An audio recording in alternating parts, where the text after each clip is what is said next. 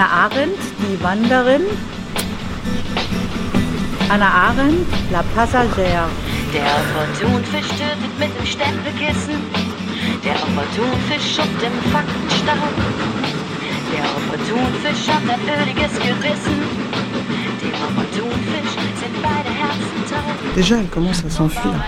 Oui, c'est ça, ça commence très tôt le- l'habitude de devoir s'exiler et de, devoir s'enfuir euh, quand il y a des conflits, des événements.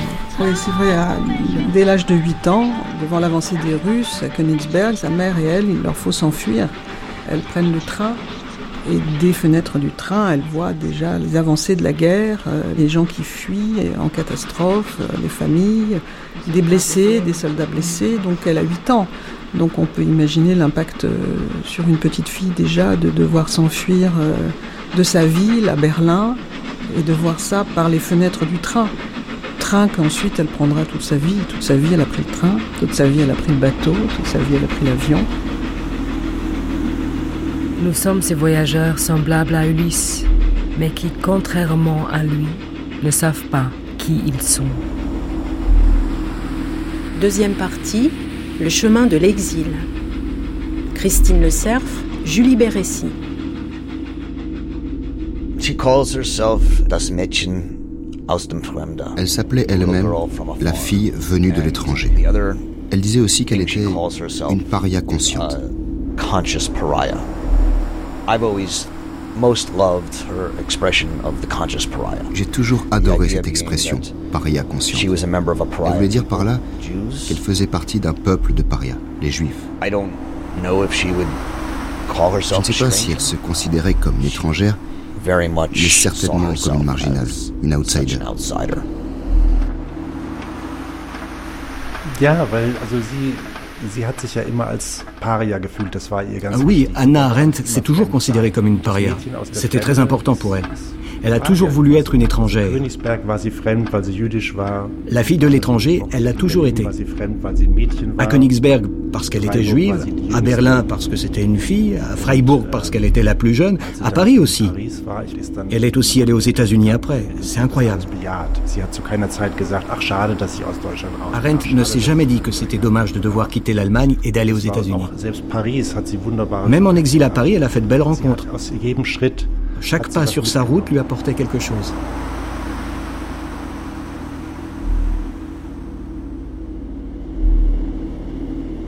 « 30 janvier 1933. Hitler arrive au pouvoir. Partout en Allemagne, la violence antisémite se déchaîne. À Königsberg, la ville d'enfance d'Anna Arendt, la synagogue est incendiée. Un juif est battu à mort dans la rue. Ce n'est pas à la maison que j'ai appris que j'étais juive. Je savais que j'avais l'air juive, c'est-à-dire que je ne ressemblais pas aux autres. J'en étais parfaitement consciente, mais je ne le ressentais pas comme une infériorité. Ma mère, je veux dire, notre famille, on était plutôt à part. C'était très particulier, même vis-à-vis des autres enfants juifs ou des autres enfants de la famille. Ma mère était complètement irreligieuse. Elle venait du mouvement social-démocrate, du milieu de la revue des Sozialistischen Monatshefte. Mon père aussi, mais surtout ma mère. Pour elle, la religion n'a jamais vraiment été une question. Elle était évidemment juive. Elle ne m'aurait jamais fait baptiser, par exemple. Si jamais je m'étais avisé d'une manière ou d'une autre de renier mon judaïsme, je me serais pris une paire de gifles. Mais ça ne s'est jamais présenté. Vous comprenez, tous les enfants juifs ont été confrontés à l'antisémitisme. Et cela a empoisonné l'âme de nombreux d'entre eux. Chez nous, c'était un peu différent. Car ma mère disait toujours qu'il ne fallait pas s'abaisser, qu'on devait se défendre. Si par exemple un professeur faisait une remarque antisémite, et même si cela ne s'adressait pas à moi directement, mais par exemple aux autres élèves juifs de l'Est, je devais quitter la salle, rentrer à la maison et lui faire un compte rendu détaillé de ce qui s'était passé. Si c'était le cas, elle envoyait une de ces fameuses lettres recommandées et l'incident était clos. Quant à moi, j'étais ravie, j'avais un jour de congé, c'était formidable. En revanche, si la remarque venait d'un enfant, je n'avais pas le droit de le raconter à la maison. Contre les enfants, on se défend tout seul. Ça n'a donc jamais vraiment été un problème pour moi. Il y avait une sorte de code de conduite à la maison qui me permettait de conserver ma dignité et d'être protégé, absolument protégé.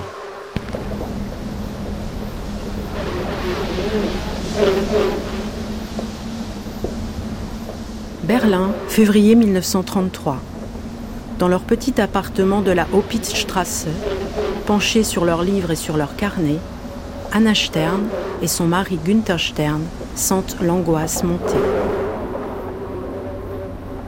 Ma femme, ma vieille mère aveugle et moi, nous nous traînons subrepticement dans la glace et dans la neige.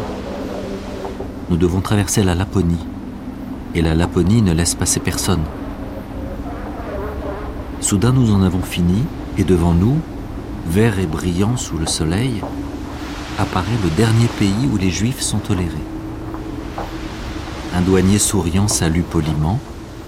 Il paraît rose comme un petit cochon en masse peint. Vous désirez, monsieur? Et je lui tends mon passeport. Tu es juif s'écrie-t-il. Et il rejette mon passeport dans la Laponie glacée. Au fil de ces années, on, croise des personnages, moi, qui m'ont vraiment intéressé, comme son amie euh, Charlotte euh, Bérard. Béatrice Fontanelle, scénariste. Qui a écrit un livre extraordinaire qui s'appelle Rêver sous le Troisième Reich. Et elle a, elle a recueilli, alors que bon, c'était assez dangereux de faire ce travail-là, elle a recueilli les rêves que faisaient, ou plutôt les cauchemars que faisaient toutes sortes de gens de tous milieux sociaux, de tous métiers. Et donc elle a raconté comment euh, les gens rêvaient que leur langue se changeait en plomb, ou qu'ils essayaient de faire le salut nazi, mais qu'ils n'arrivaient pas à remonter assez haut le bras. Voilà le genre d'amis que Hannah Arendt euh, fréquente. Donc c'est vraiment des gens tout à fait intéressants. Et bon, après, effectivement, les années assez terribles où euh, elle cache euh, beaucoup de gens qui sont en danger. Et, du coup, elle demande à une, jeune cousine de venir dans l'appartement, de la famille de venir dans l'appartement où elle habite pour faire des va-et-vient pour qu'on ne se rende pas compte qu'il y a des visiteurs euh, qui sont des gens qui partent euh, très tôt le matin. Et voilà, c'est ce climat qu'on voit un peu dans le roman de Hans Fallada, Seul dans Berlin, ce climat de, suspicion, d'inquiétude, de surveillance dans les cages d'escalier, euh, avec des ombres mhm. portées, des personnes qui descendent l'escalier. Et très tôt, Anna Arendt est, très lucide et voit tout de suite le danger et, à quel point il faut rapidement quitter l'Allemagne et, elle se dispute avec des amis qui, eux, n'ont pas la même perspicacité. De nos jours, on a tendance à croire que le véritable choc pour les juifs allemands a été l'arrivée d'Hitler au pouvoir en 1933. Pour moi et pour les gens de ma génération, c'est un drôle de malentendu. Évidemment, c'était terrible, mais c'était politique. Ce n'était pas personnel. On n'avait quand même pas besoin de l'arrivée d'Hitler au pouvoir pour comprendre que les nazis étaient nos ennemis. Cela faisait au moins quatre ans que tous les gens sains d'esprit étaient au courant. On savait aussi très bien qu'une grande partie du peuple allemand les soutenait. Vous savez ce que c'est la mise au pas? Cela veut dire que les amis aussi se mettent au pas. Le problème, celui qui nous touchait personnellement, ce n'était pas ce que faisaient nos ennemis, c'était ce que faisaient nos amis. Avec cette vague plus ou moins volontaire de mise au pas, qui n'était certainement pas imposée par la terreur. C'était comme si un grand vide s'était formé autour de nous. Nous nous sentions soudainement abandonnés. Moi, j'évoluais dans un milieu intellectuel, mais je connaissais aussi beaucoup de gens ailleurs. Et j'ai pu constater que si suivre le mouvement était la règle chez les intellectuels, ce n'était pas le cas ailleurs. Le pire, c'est qu'ils y croyaient vraiment. Pour la plupart, cela n'a pas duré longtemps, mais cela veut dire quand même que Hitler leur inspirait quelque chose. Souvent des idées extrêmement intéressantes, des théories incroyablement fantasques et sophistiquées, d'un niveau bien supérieur à la normale. J'ai trouvé cela complètement grotesque. Ils sont tombés dans le piège de leur propre théorie. C'est ça qui s'est passé. Cette histoire, je ne l'ai jamais oubliée. J'ai quitté l'Allemagne avec cette idée. C'était peut-être un peu exagéré, mais je m'étais promis de ne plus jamais rien avoir à faire aux histoires d'intellectuels.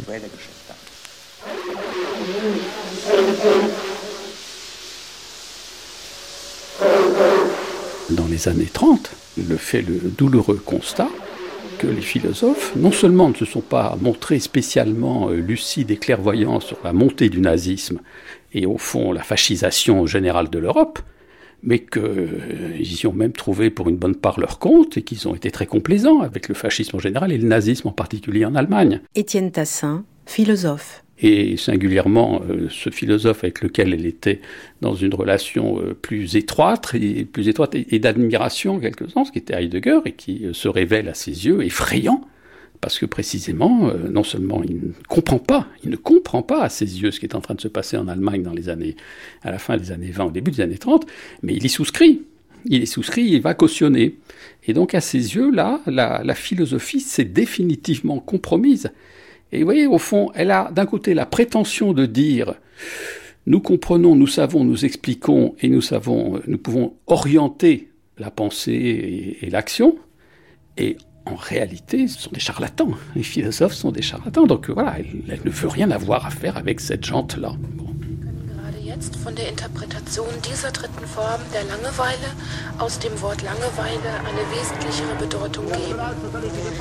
27 février 1933. Le Reichstag est ravagé par les flammes. Les arrestations se multiplient dans les milieux intellectuels et artistiques engagés. Bertolt Brecht et Günther Stern doivent quitter l'Allemagne. Anna choisit de rester et résiste à sa mesure. Pendant ce temps à Freiburg, Martin Heidegger tient son séminaire sur l'essence et les concepts de nature, d'histoire et d'état. L'ordre de l'État est aujourd'hui porté par la volonté libre et pure d'obéir et d'être guidé au combat et à la fidélité. Ce n'est que là où le Führer et ceux qu'il conduit se liguent en un unique destin et combattent pour la réalisation d'une idée que peut croître l'ordre vrai. Alors la supériorité spirituelle et la liberté se mettent en œuvre en tant que don profond de toutes les forces, au peuple, à l'État.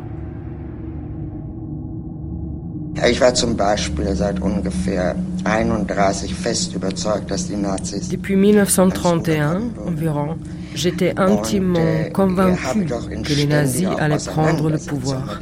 Et je prenais d'ailleurs souvent position sur ces questions en débattant avec d'autres gens. Mais je n'ai commencé à m'y intéresser de façon systématique qu'à partir du moment où j'ai émigré. J'avais de toute façon l'intention d'émigrer. J'ai tout de suite été persuadé que les Juifs ne pouvaient pas rester. Je n'avais pas l'intention de me retrouver en Allemagne comme une citoyenne de seconde zone. Et je pensais aussi que la situation ne pouvait qu'empirer.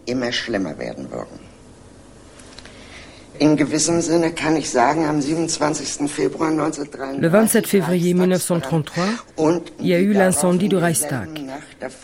Il a été suivi, dans la nuit même, par de nombreuses arrestations illégales, ce qu'on appelait les détentions préventives. Comme vous le savez, les prisonniers finissaient dans les caves de la Gestapo ou en camp de concentration. Ce qui s'est passé là était monstrueux. Mais aujourd'hui, c'est souvent occulté par les événements qui ont suivi. Pour moi, le choc a été immédiat. À partir de ce moment-là, je me suis sentie responsable. J'ai réalisé qu'il était impossible de rester spectatrice.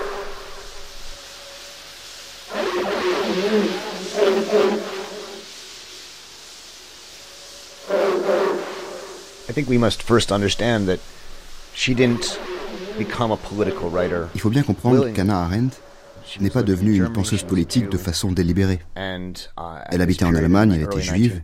Au début des um, années 30, elle avait l'intention de faire de la philosophie, de devenir une intellectuelle. Roger Berkowitz, politologue. Mais brusquement, ça n'a plus été possible. Elle a alors rejoint une association sioniste uh, dirigée par Kurt um, Blumenfeld. Puis en 1933, elle a été arrêtée et interrogée par un jeune officier nazi. Elle raconte que cet officier était tombé sous son charme. Je veux dire qu'elle était très jolie jeune.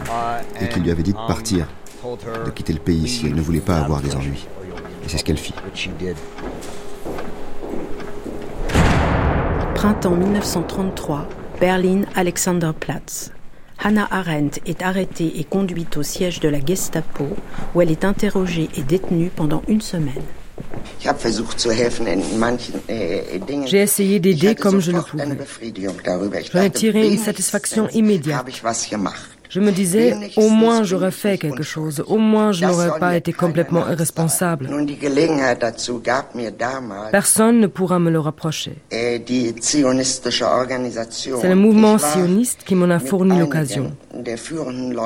À l'époque, j'étais très ami avec plusieurs dirigeants de l'organisation, notamment avec le président Kurt Blumenfeld. Mais je n'étais pas sioniste. D'ailleurs, personne n'a essayé de me convaincre.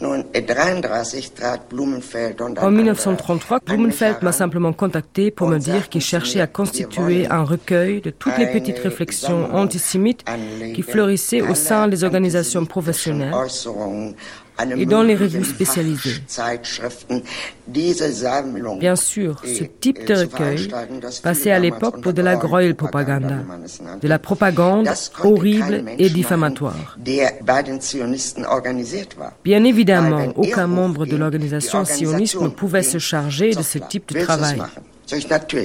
S'il se faisait prendre, l'organisation tombait avec lui, c'était sûr.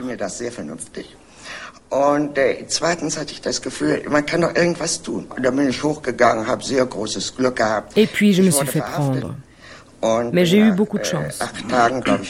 J'ai été emprisonné, mais je suis sorti au bout de huit jours parce que je m'étais bien entendu avec le policier qui m'avait arrêté. C'était un type charmant. Il venait de la police judiciaire. Il avait été promu au département politique. Il n'avait aucune idée de ce qui se passait. Il me disait tout le temps, d'habitude, quand j'ai quelqu'un en face de moi, je vois vite de quoi il retourne. Mais vous, qu'est-ce que je vais faire de vous? Malheureusement, j'ai été obligé de lui mentir pour ne pas exposer l'organisation. Je lui ai raconté des histoires pas possibles et il me répétait C'est moi qui vous ai amené ici, c'est moi qui vous en sortirai. Je m'en suis sorti, mais j'ai dû quitter les pays, illégalement bien sûr, en traversant la ligne verte qui séparait l'Allemagne de la Tchécoslovaquie. elle était déjà en, grand danger, parce que les, camps de concentration, pas directement pour les juifs, mais en tout cas pour les opposants, étaient déjà euh, en marche euh, en Allemagne. Martine Lebovici, philosophe. Et hum, il faut partir en catastrophe, et euh, dans ces cas-là, on se demande qu'est-ce qu'on emporte avec soi. Alors, il y avait deux manuscrits qui étaient susceptibles de partir avec l'exilé. D'une part, la thèse sur Augustin, qui était terminée, et d'autre part, le manuscrit de Rachel Varnagen, qui était presque terminé. Alors, elle choisit de garder le concept d'amour, sans doute parce que c'était sa thèse. Et on peut imaginer que, comme elle était quand même, euh, enfin, elle avait des titres académiques, on peut imaginer qu'elle l'emportait en se disant qu'elle en aurait peut-être besoin pour euh, pouvoir avoir un poste plus tard. On peut imaginer ça. Et tandis que Rachel Varnagen, elle a choisi de le confier à Kate Furst, qui était la fille du deuxième mari de sa mère, et qui, elle, partait en Palestine. Et pour le sauvegarder, elle le fait partir en Palestine.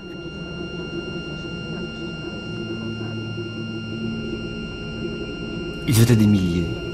En l'espace de quelques jours, c'est un pays qui était vidé de son sang, qui a perdu ses poètes, ses artistes et écrivains, et tous ceux qui refusaient de rester en Allemagne à partir du moment où les nazis étaient au pouvoir, considérant que ce pays qui légalisait la terreur et le sadisme n'était plus leur patrie. Jean-Michel Palmier, germaniste. Il y a des gens comme Thomas Mann qui sont devenus des, je dirais, des figures de proue de l'émigration. Heinrich Mann, Alfred Döblin, Bertolt Brecht, Ernst Toller. Mais il y avait aussi des journalistes de Francfort, des critiques de théâtre ou de cinéma. Il y a finalement tous ceux qui refusaient d'accepter la barbarie. Et pas seulement ceux qui étaient menacés dans leur, dans leur vie personnelle par suite de leur origine juive. Et je crois que quand on médite leur tragédie, leur trajectoire, leurs efforts pour défendre leur culture, pour en faire un instrument de lutte contre le fascisme, on ne peut qu'éprouver un immense respect pour cette génération.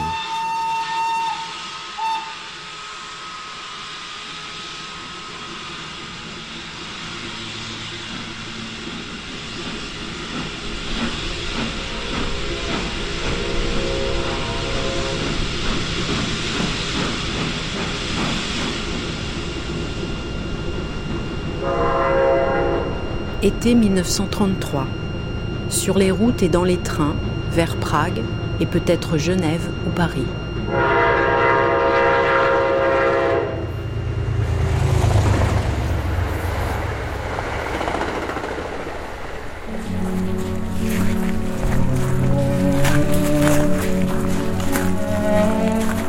Quand Anna Arendt euh, s'enfuit euh, en 1933 avec sa mère et qu'elle passe à pied la frontière pour se réfugier en Tchécoslovaquie, elles doivent arriver à une maison qui est une maison qui est à cheval sur la frontière. Et une porte est du côté allemand et l'autre porte est, du côté tchèque. Et donc, le processus est le suivant. Les gens font semblant d'être invités à dîner, ils rentrent dans la maison, ils dînent. Et très naturellement, ils sortent de l'autre côté de la maison et donc ils se retrouvent en Tchécoslovaquie. Abschied. Adieu. Tu nous donnes la tristesse pour que rien en nous ne demeure. Tu nous offres l'espérance quand beaucoup de choses pressent encore. Tu es pour nous le signe de la joie et de la douleur. Tu nous montres les chemins et nous ouvres les cœurs. Tu unis nos mains comme jamais. Nous croyons à la fidélité et ressentons le changement. Nous ne pouvons pas dire combien nous nous accordons. Nous ne pouvons que pleurer. Du gibst uns die Trauer, dass nix uns verweilet, und schenkst uns die Hoffnung, wie vieles sich eilet. Du bist uns das Zeichen für Freude und Schmerzen. Du zeigst uns die Wege und öffnest die Herzen. Du fügest zusammen wie nie unsere Hände. Wir glauben an Treue und fühlen die Wände. Wir können nicht sagen, wie sehr wir uns einen. Wir können nur weinen.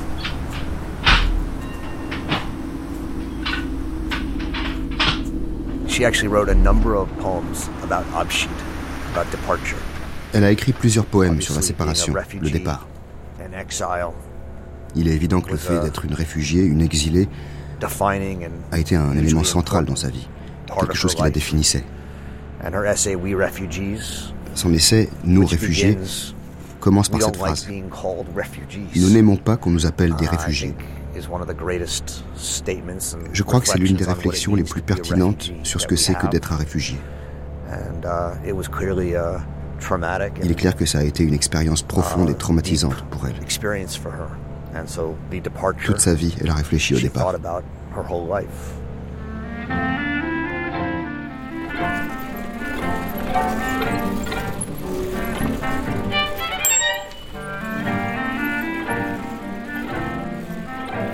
Automne 1933.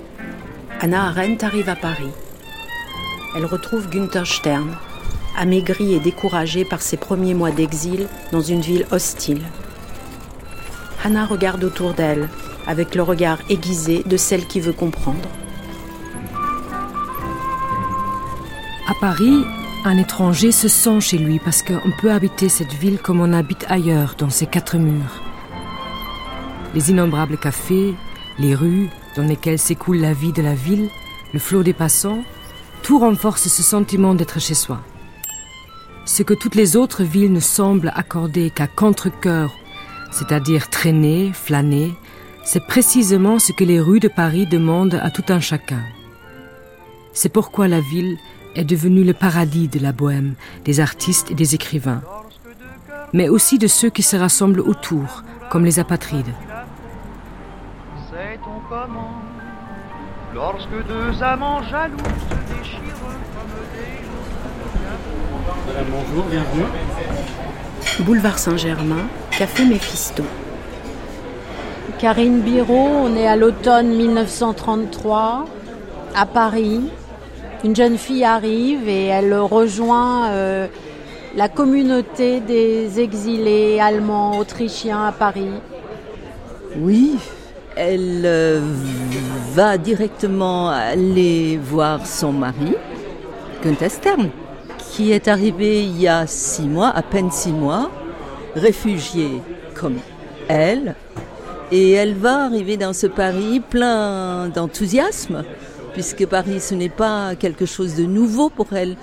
Cette ville lui est familière. Elle la met euh, en contact indirect avec les souvenirs de sa mère qui a passé trois ans de ses études à Paris et elle la met en contact aussi avec tout l'imaginaire qui concerne cette ville dans la mentalité euh, allemande. D'ailleurs, on n'a qu'à regarder euh, les textes de Stefan Zweig, les textes de Benjamin qui sont venus dans les années 20 ou voire même au tournant du siècle à Paris. Et chacun a parlé de la ville de la liberté, la ville qui est une femme, la ville qui est la beauté, c'est la ville de la jeunesse. Et euh, tous ces enthousiasmes, même si Hannah Arendt ne les exprime pas explicitement, ils sont inscrits en elle et elle essaie, elle y croit elle y croit. Et sait où Anna Arendt habitait elle a habité tout d'abord rue Saint-Jacques au 276 dans une chambre d'hôtel. Ensuite, elle a habité euh, rue Servandoni dans le quartier latin, près de l'Odéon. Ensuite, elle a habité euh, euh, dans le 15e arrondissement, rue de la Convention et rue Brantion donc tout près de son grand ami Benjamin, dont elle va faire la connaissance en 1934 à peu près. Alors les exilés euh, allemands et autrichiens à Paris, qui habitent le plus souvent dans des mansardes euh, miteuses, se retrouvent souvent dans les cafés à Paris. Parce que les, les cafés, c'est des lieux, d'abord il fait chaud, même en hiver. Et euh, café parce qu'on y rencontre des amis, et c'est là que se réunissaient les intellectuels allemands de l'époque qui tenaient des conférences qui échangeaient les dernières nouvelles, se catastrophaient évidemment sur la situation politique de plus en plus difficile. Il y aura des scissions, il y aura des débats, il y aura des conflits, il y aura des rejets euh, qui vont euh, marquer à la fois les échanges, à la fois les amitiés ou les ennemis parmi eux. Et il y a très rapidement un débat d'ailleurs prolongé par la guerre d'Espagne, par ceux qui s'y rendaient, ceux qui ne s'y rendaient pas, par l'Union soviétique qui invitait des écrivains, il fallait surtout pas critiquer, etc. Donc là, on est dans un ensemble de conflits beaucoup plus vastes et qui dépassent le seul destin et la seule vie de Hannah Arendt. Ceci dit, pour elle, ce n'était pas une surprise. Elle savait très bien que sa vie, d'une certaine manière, était devenue, son destin était devenu politique à partir du moment où il y a eu l'incendie du Reichstag en Allemagne.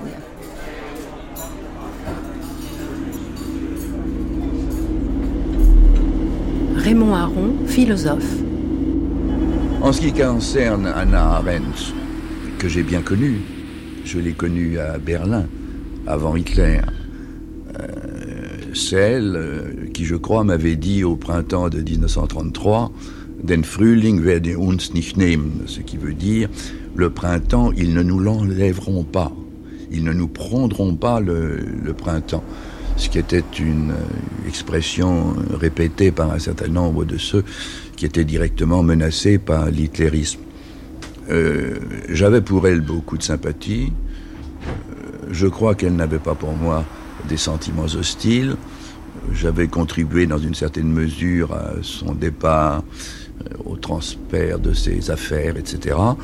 Nous avons eu des relations intermittentes à travers les années.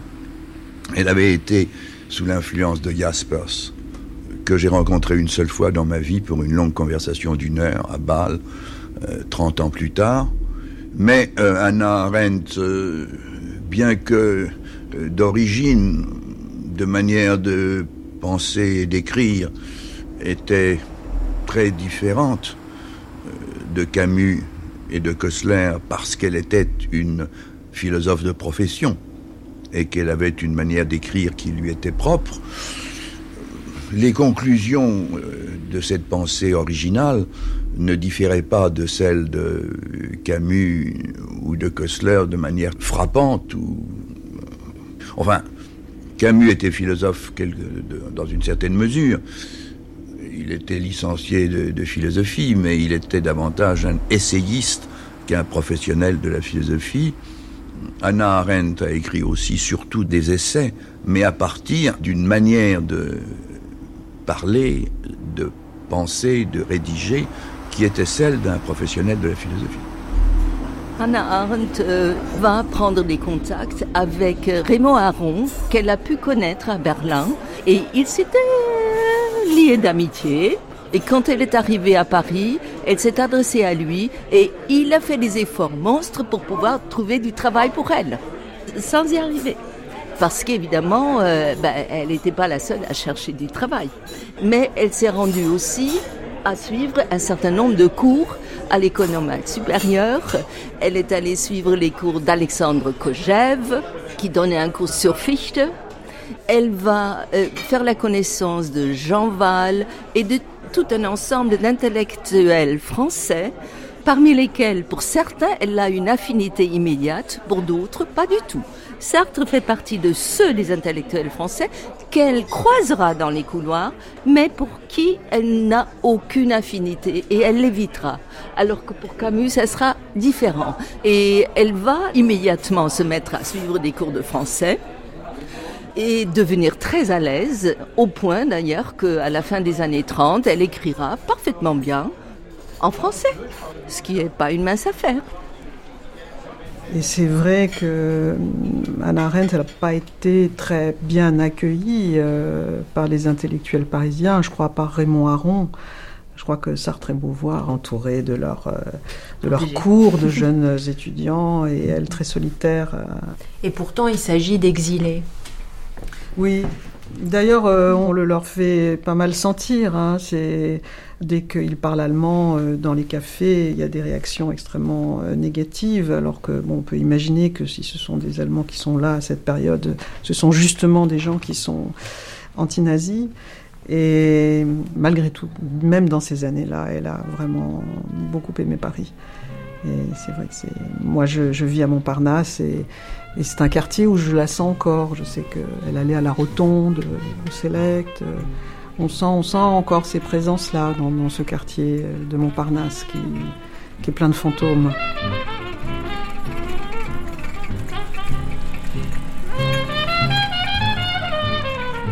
Si irritante, si blessante que peut être une telle expérience, la ville compense tout ni la xénophobie prononcée des habitants, ni les chicaneries raffinées de la police nationale à l'égard des ressortissants étrangers n'ont jamais pu y changer quelque chose.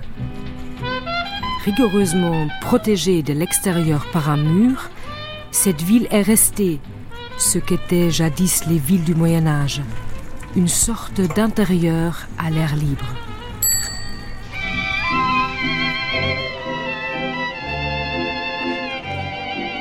Il y a une très jolie photo d'Anna Arendt de 1935-36 à peu près.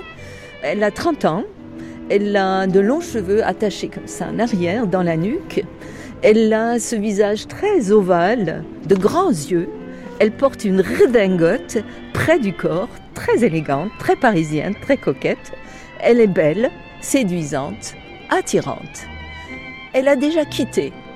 Gunther Annas, ils sont sur le papier, ils sont encore mariés. Hein. Mais elle a quitté, ils ne vivent plus ensemble. Et c'est la période, je pense, où elle mesure ce que c'est d'être libre, une femme libre. Elle travaille énormément, elle boit un peu, ça fait partie de sa vie, elle rit beaucoup et elle fume des clopes. Bohémienne, bohémienne intellectuelle et fière de l'être. Elle a euh, trouvé à Paris un monde qui euh, est peut-être plus proche dans sa liberté morale que celui qu'elle a connu avant. Et cette jeune femme intellectuelle, malgré toutes les circonstances difficiles, elle est heureuse en fait. Elle est heureuse. Elle vit seule, elle s'y habitue. D'ailleurs, Hannah est une solitaire. Elle est fondamentalement une solitaire, même dans sa vie ultérieure avec Heinrich Blücher, son grand, grand compagnon et amant. Même avec lui, la solitude lui est absolument indispensable. Et euh, cette solitude-là, elle lui est importante parce que la traversée du monde, des mondes imaginaires, et la pensée approfondie n'aura lieu que dans la solitude. C'est comme ça qu'elle le voit.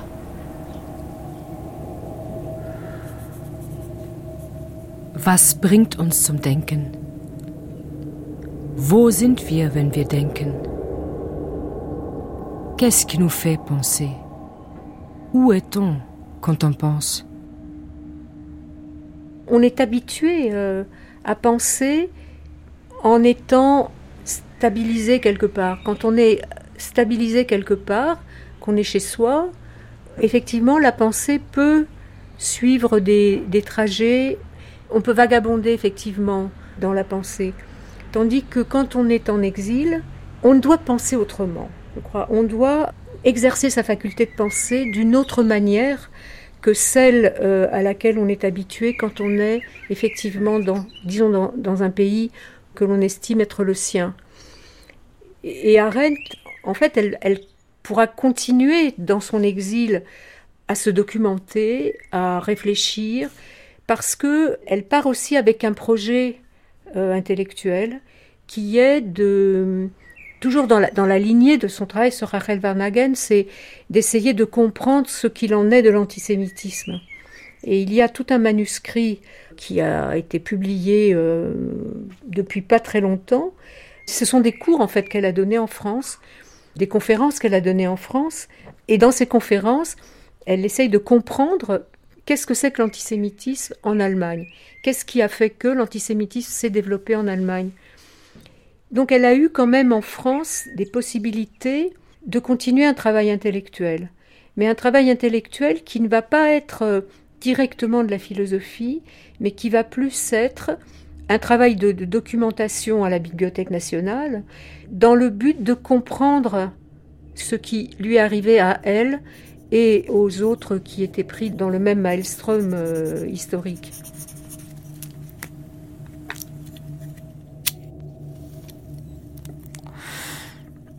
l'Allemagne n'est pas devenue le pays classique de l'antisémitisme à cause de Hitler, ni même du fait que quelques juifs y ont été battus à mort, mais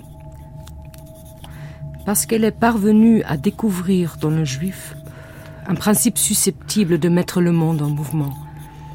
Transformer le juif d'individu vivant en principe, c'est-à-dire voir en lui un ensemble de qualités qui sont toutes mauvaises, bien qu'elle soit également observable chez n'importe qui d'autre,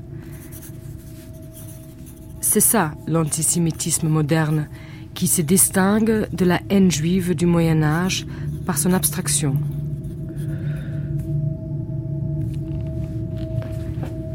1934-1935, Anna Arendt redouble d'activité.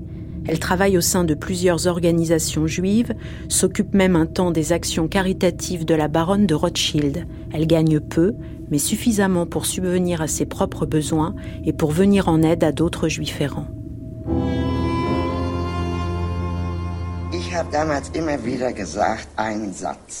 À l'époque, je disais toujours, quand on est attaqué en tant que juif, c'est en tant que juif qu'on doit se défendre. Et pas en tant qu'Allemand, en tant que citoyen du monde ou en vertu des droits de l'homme. Non, la question se posait très concrètement, que faire et comment? Pour la première fois, je voulais vraiment m'organiser. Et s'organiser voulait naturellement dire s'organiser avec les sionistes, car ils étaient les seuls qui étaient prêts à agir. Je m'étais déjà intéressé à la question juive auparavant j'avais déjà fini mon travail sur Rahel Van Hagen quand j'ai quitté l'Allemagne. Dans ce travail, je m'intéressais à la question juive dans le sens où je voulais comprendre. Mais ce n'était pas une question personnelle. Désormais, c'était mon problème. Et mon problème était politique, purement politique. Je voulais faire un travail pratique et surtout un travail juif. Karine Biro, quel est le premier travail sans carte d'identité que Anna Arendt obtient Premier travail, c'est dans une structure qui se trouve sur les Champs-Élysées et qui s'appelle Agriculture et Artisanat. C'est une organisation qui a été créée par le sénateur français Justin Godard et euh, qui est le président de la relation France-Palestine et il offre la possibilité aux jeunes immigrés allemands d'être préparés pour aller s'installer en Palestine.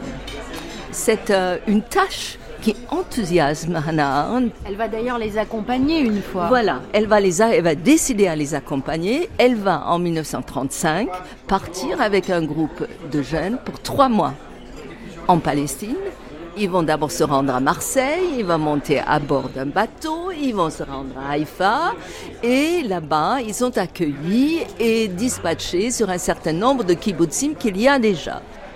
Es Organisation, die in Deutschland L'organisation s'appelait Jugendallia. Elle avait été créée en Allemagne par Recha Freier dès 1932.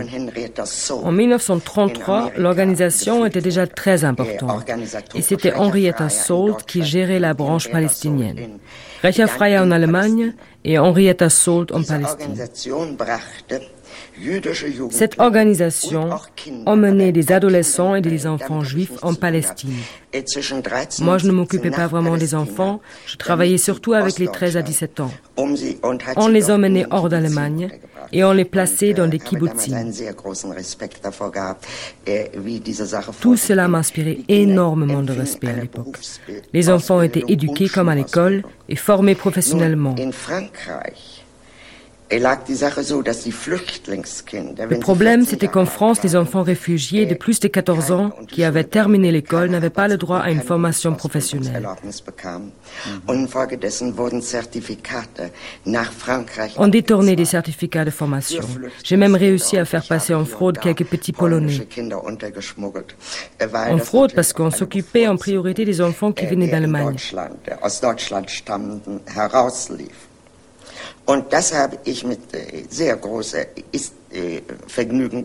J'aimais beaucoup ce travail.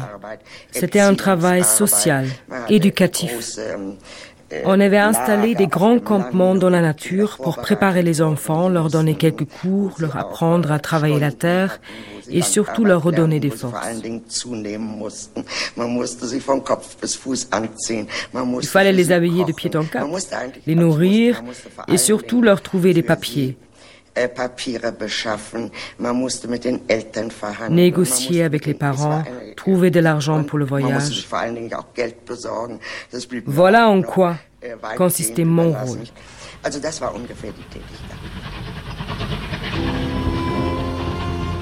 Un père arrive avec son fils de 15 ans. Adresse Asile pour les sans-abri. Ils étaient partis directement d'Allemagne pour la Palestine. On ne les avait même pas laissés descendre du bateau et expédiés à Marseille. Pendant que son père raconte leur odyssée, le fils se tait, comme s'il avait honte de tant de malheur. Il va partir en Palestine, non pas pour remédier à des soucis individuels, mais parce que là-bas, on a besoin de lui. Il va construire le pays, pour lui, pour les autres et pour ceux qui viendront après lui. Hannah Arendt a de la famille là-bas. La famille Fürst, c'est un cousin et euh, une cousine. C'est donc tout un accueil familial qui ne fait que l'attendre et cherche à la convaincre. Écoute, euh, il y a de la place pour toi, reste, etc. Elle revient. Elle ne dit pas un traître mot sur ce qu'elle a vu, ce qu'elle a vécu. Ça mettra des années. Des amis qui la pressent. Pourquoi tu n'es pas resté pourquoi tu as laissé ta famille là sans leur expliquer ce qui se passait dans la tête? Elle mettra des années pour apporter, distiller quelques informations.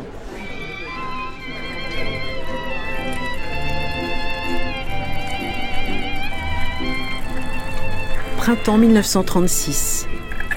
Le Front populaire remporte les élections. Les manifestations se succèdent à Paris dans l'allégresse. La révolution semble imminente. Anna Arendt croise sur son chemin un drôle de communiste, Heinrich Blücher. Ah oui, il y a une chose qu'on peut dire, c'est qu'elle savait choisir ses maris, en tout cas, parce que c'est vrai que Heinrich Blücher est quand même un personnage euh, assez extraordinaire, un, homme euh, d'abord très séduisant, euh, avec beaucoup d'humour, extrêmement courageux qui retournait souvent en Allemagne pour aider des gens à s'enfuir, euh, jusqu'à ce que ça soit vraiment tellement dangereux qu'ils ne puissent plus. Un autodidacte total. Et à tel point d'ailleurs qu'il euh, n'avait aucun diplôme, il est quand même devenu euh, professeur dans des écoles américaines de haut niveau. Et donc ils se sont beaucoup, beaucoup baladés dans les musées à Paris et il lui commentait les, tableaux. Et elle lui disait Vas-y, continue de me parler des, tableaux et des, images et des peintres et de la peinture, parce que tu sais que je, suis une enfant du, peuple du livre. Et les images ne se donnent pas à moi. Et elle a eu besoin de lui pour plusieurs choses, parce qu'elle dit aussi que c'est lui qui l'a formé politiquement. Donc c'était, c'est vrai que c'est un couple qui s'aime. Euh, bon, même leurs lettres euh, témoignent d'un amour euh, charnel très très intense. C'est très beau, c'est très beau ce qu'ils écrivent. Paris, février 1937. Chérie, le corps de cette Aphrodite est le corps d'une femme mûre, déjà marquée par les traces réelles d'un amour violent. Ce n'est pas une Aphrodite comme celles qui ont existé avant elle. Ce n'est pas une déesse comme chez les Grecs. Ce n'est pas une amante naturelle comme à la Renaissance. Cette Aphrodite est parée comme une servante de Vénus. Elle porte des bijoux sur son corps nu. Mais qu'on ne s'y trompe pas. Regarde comme le visage domine. Rembrandt découvre la femme, l'idéalise et montre qu'elle peut en même temps rester amante, épouse et étaillir. Chérie, en te parlant de l'un de nos ancêtres et de son travail, je m'aperçois combien je parle de nous et surtout de toi. Je t'embrasse encore et encore, je t'approche par mes baisers, je veux être dans les bras, entre les cuisses, sur la bouche, sur les seins, dans le ventre de ma femme. À toi, Heinrich. Heinrich Blücher arrive en 34, 1934 à Paris. Il vient d'Allemagne. Il se réfugie sans papier aucun, aucun papier d'identité. Mais heureusement, comme c'est un homme à femme, il y a quelqu'un sur place, une certaine Lotte Sampel, qu'il connaît de longue date, et elle s'occupe de ce pauvre, pauvre, pauvre misérable Heinrich Blücher qui arrive et qui n'a rien. Pas de poste en vue, pas de toit où habiter, alors elle s'occupe de lui. Cet homme a une drôle de manière de s'habiller. Comme il n'a pas de papier, il vaut peut-être mieux comme ça, comme ça on risque pas de l'arrêter. Il est déguisé en bourgeois, touriste bourgeois, avec un chapeau sur la tête, avec une canne à la main, avec un costume très bien habillé. Et Hannah, pour cette même raison, dès qu'elle fera sa connaissance, l'appellera Monsieur. Et il flâne comme un Baudelaire au XIXe siècle à travers les grands boulevards de Paris. Heinrich sera ce qu'elle appellera le masculini generis. C'est une façon de repérer des hommes qui ont un côté séducteur, qui sont des hommes qui réfléchissent, qui ont une pensée originale et qui ont connu déjà la vie. C'est un, grand orateur de talent, un peu mythomane, homme de l'action, politiquement engageant, communiste d'ailleurs un certain temps. Ensuite, il a pris ses distances par rapport aux communistes qui s'orientaient vers l'Union soviétique. Il s'est orienté lui-même et s'est tourné vers les spartakistes.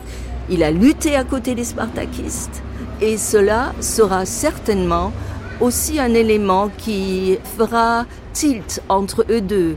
Car il ne faut pas oublier que Hannah, à l'âge de 11 ans, est allée avec sa mère à Königsberg participer à des manifestations pro-spartakistes. Sa mère qui était social-démocrate, socialiste, et avait une grande admiration envers Rosa Luxembourg.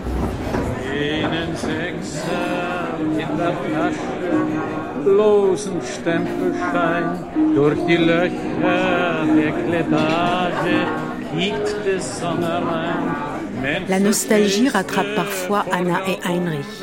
Ensemble, ils se souviennent des chansons populaires qu'on chantait à Berlin dans les années 20.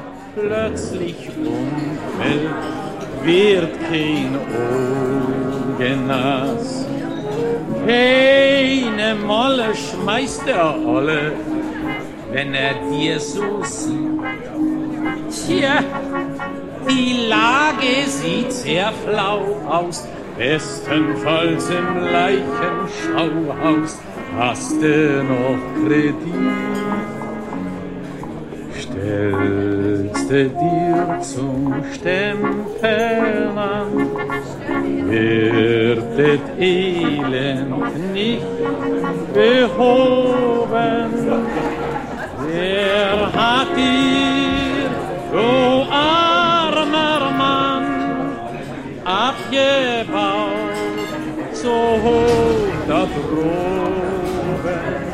La première année de leur vie commune, Hannah est souvent absente.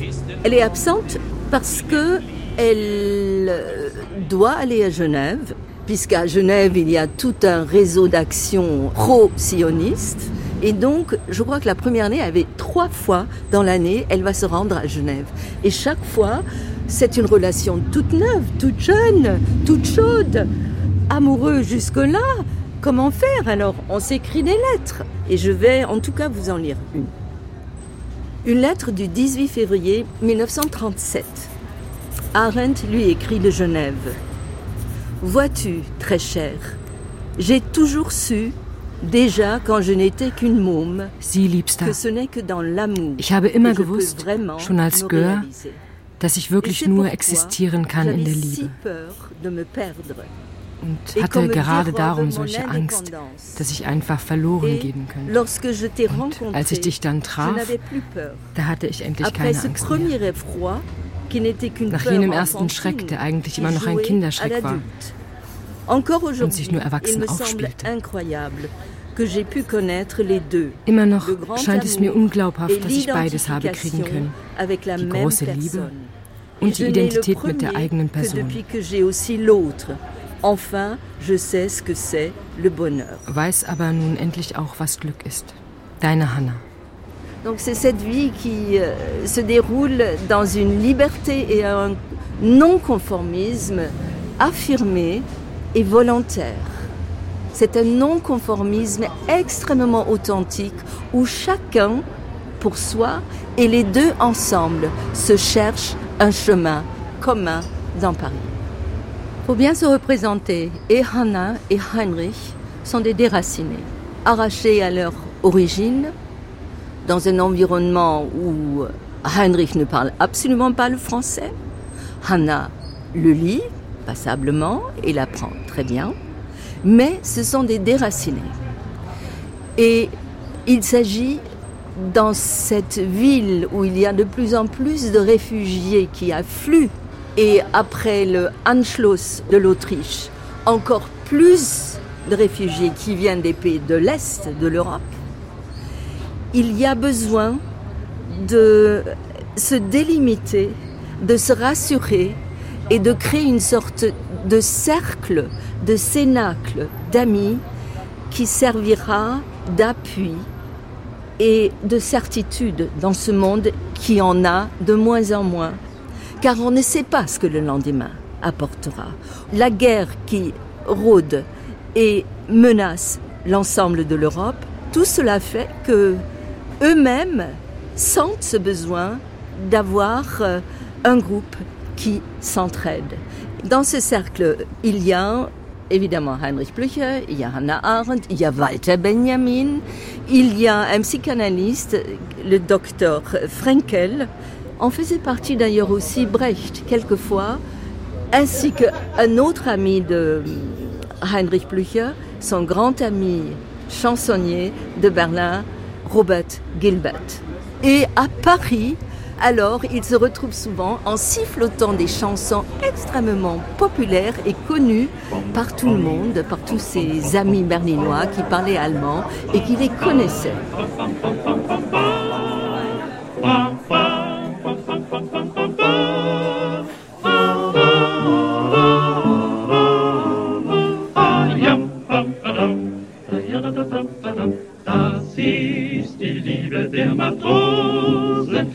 Die Dauer, lieber Schatz, ist mein Herz kein Ankerplatz. Es blühen an allen Küsten Rosen und für jede gibt es tausendfach Ersatz. Jawohl, man kann so süß im Hafen schlafen, doch heißt es bald auf Wiedersehen. Das ist die Liebe der Matrosen, von dem kleinsten und gemeinsten Mann bis rauf zum Kapitän. Ahoi, die Welt ist schön und muss sich immer drehen. Da wollen wir mal ein Ding drehen, jawohl, Herr Kapitän. Jawohl, Herr Kapitän. Was nützt uns sonst die Kraft? Blut ist kein Himbeersaft. Die Sache wird schon schief gehen, jawohl, Herr Kapitän. Jawohl, Herr Kapitän. Und hast du eine Fee, dann schreib mir Schatz ade. Ich muss mal eben rüber zum Titicacasee. Das ist die Liebe der Matrosen. Auf die Dauer, lieber Schatz, ist mein Herz kein Ankerplatz. Es blühen an allen Küsten Rosen und für jede gibt es tausendfach Ersatz. Man kann so süß im Hafen schlafen, doch heißt es bald auf Wiedersehen. Das ist die Liebe der Matrosen von dem kleinsten und gemeinsten Mann bis rauf zum Kapitän. Von Kapstadt bis Athen, da gibt es was zu sehen. Wofür ist man denn Seemann? Jawohl, Herr Kapitän. Jawohl, Herr Kapitän. Wie schön ist es zu Haus, doch halte wir's nicht aus. So anders ist es auch schön, jawohl, Herr Kapitän. Jawohl, Herr Kapitän. Wenn dich die Tränen rühren, dann schwör's mit tausend Schwüren. Ich muss mal am Äquator die Linie frisch lackieren.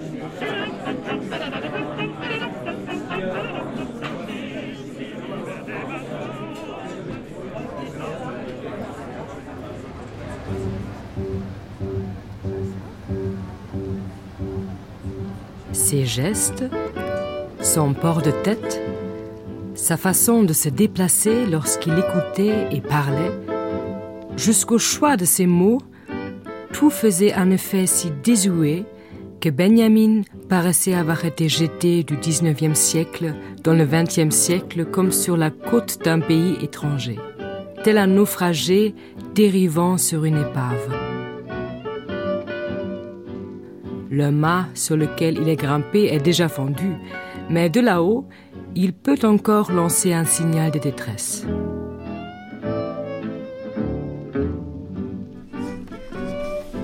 Walter Benjamin, elle, le connaissait depuis longtemps. C'était, je crois, un cousin de, Gunther Anders, son, premier mari. Quelqu'un pour lequel elle a eu toujours euh, une immense, immense affection et surtout euh, une immense estime. Elle l'a aussi beaucoup revu à Paris. D'ailleurs, euh, ils habitaient tous dans un même immeuble près du, parc de Versailles. Et voilà, j'y suis passée pour voir. Il y avait euh, beaucoup de réfugiés qui étaient là, les appartements les uns en dessous des autres. D'ailleurs, tous s'appelaient de, petits surnoms. Je crois que elle, euh, Heinrich l'appelait Schnupper. Euh, elle, elle appelait son mari Stupp. Elle appelait Walter Benjamin Benji. Mais bon, c'est vrai que Walter Benjamin, c'est quelqu'un tellement hors norme, d'inclassable.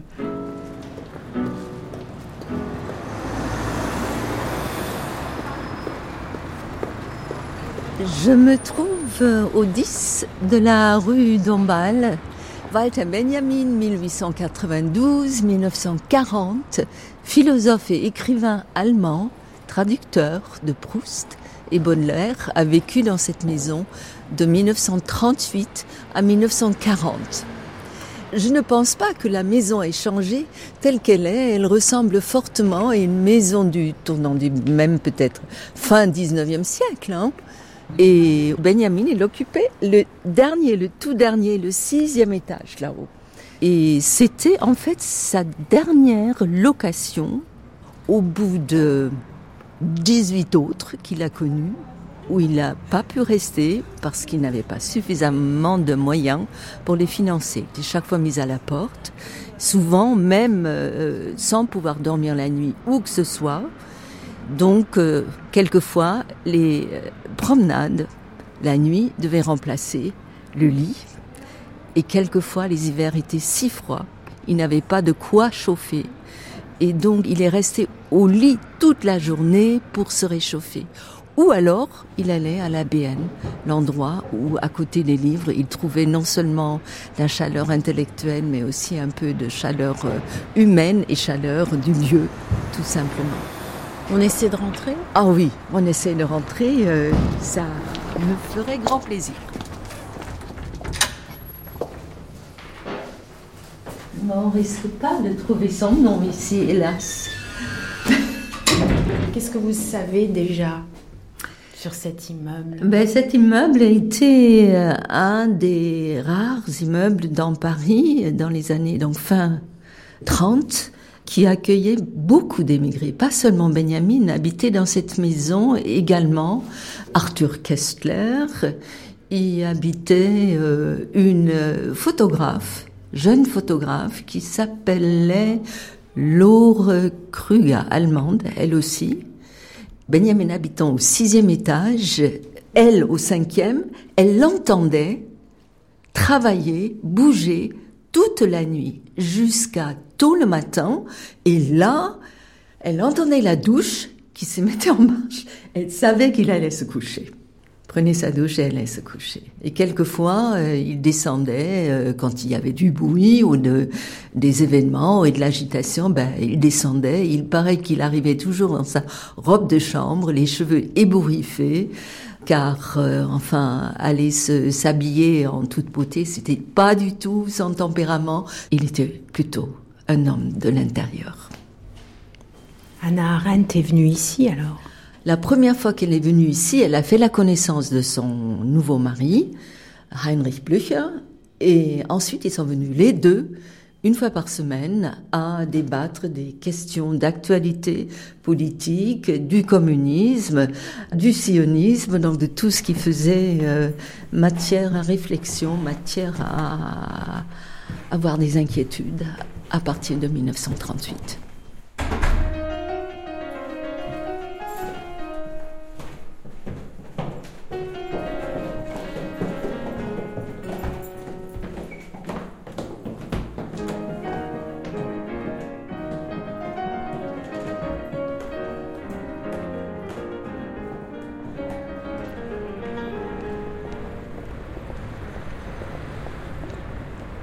Parler et penser, seule ou avec les autres, Anna continue de lire et d'écrire. Dès qu'elle le peut, elle se rend à la bibliothèque, rue de Richelieu, où elle poursuit ce dialogue sur le papier. Qu'est-ce que vous avez là dans les mains?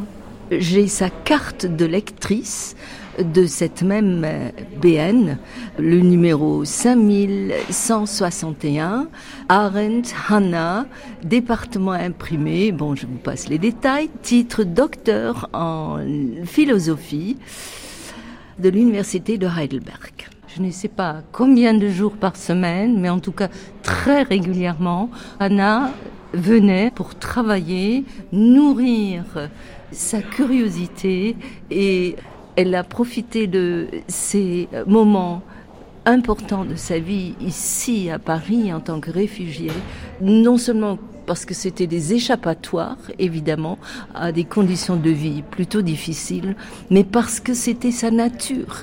Elle souhaitait apprendre. C'était ça ce qu'il y avait de plus essentiel, de plus important dans la vie. Alors est-ce qu'on sait ce qu'elle lisait? Oui, les textes de Marx, de Lénine, de Engels, de Trotsky, où elle avait euh, peu de connaissances et elle a profité de l'immense offre que propose la bibliothèque pour avaler, manger, dévorer au quotidien ces œuvres certes épaisses et pas faciles à digérer.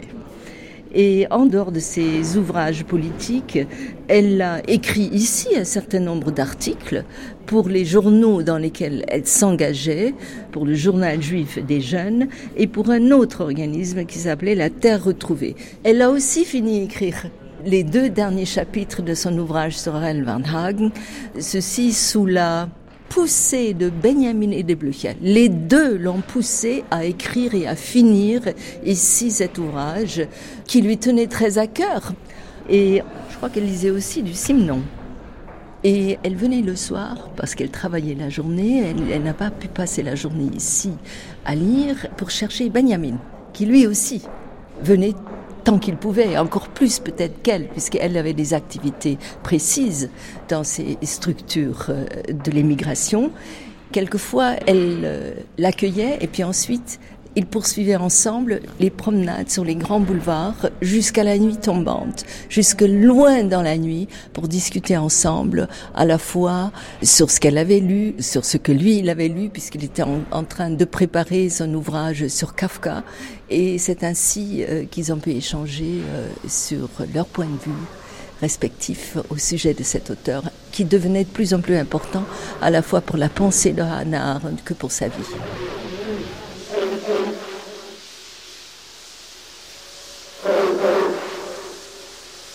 Depuis toujours, nous dit Kafka, la plus grande blessure que la société puisse infliger aux parias, qu'était pour elle le juif, c'est de le faire douter et désespérer de sa réalité, de le condamner à ses propres yeux à n'être personne. très probablement Hannah Arendt connaissait déjà auparavant die la colonie pénitentiaire de Kafka, puisque euh, elle a dû l'avoir sur elle. Elle a dû la prendre avec elle quand elle est partie d'Allemagne avec sa mère et qu'elle avait traversé donc l'Allemagne à, pied jusqu'à Prague. Et euh, cet ouvrage-là l'a beaucoup fait réfléchir, bien entendu, sur la situation d'enfermement, sur le rôle de l'homme dans ce monde dans lequel, pour elle aussi, progressivement, l'univers se rétrécissait, les menaces qui augmentaient, et poser la question où est-ce que nous allons nous acheminer? Kafka deviendra pour Hannah Arendt un véritable secours moral, une véritable réponse aux questions existentielles qu'elle s'est posées de plus en plus et qui par la suite l'ont amenée à la fois vers une réflexion théorique sur l'univers totalitaire et à la fois sur une réflexion concernant sa propre vie, sur quoi puis-je m'appuyer, à quoi bon de vivre?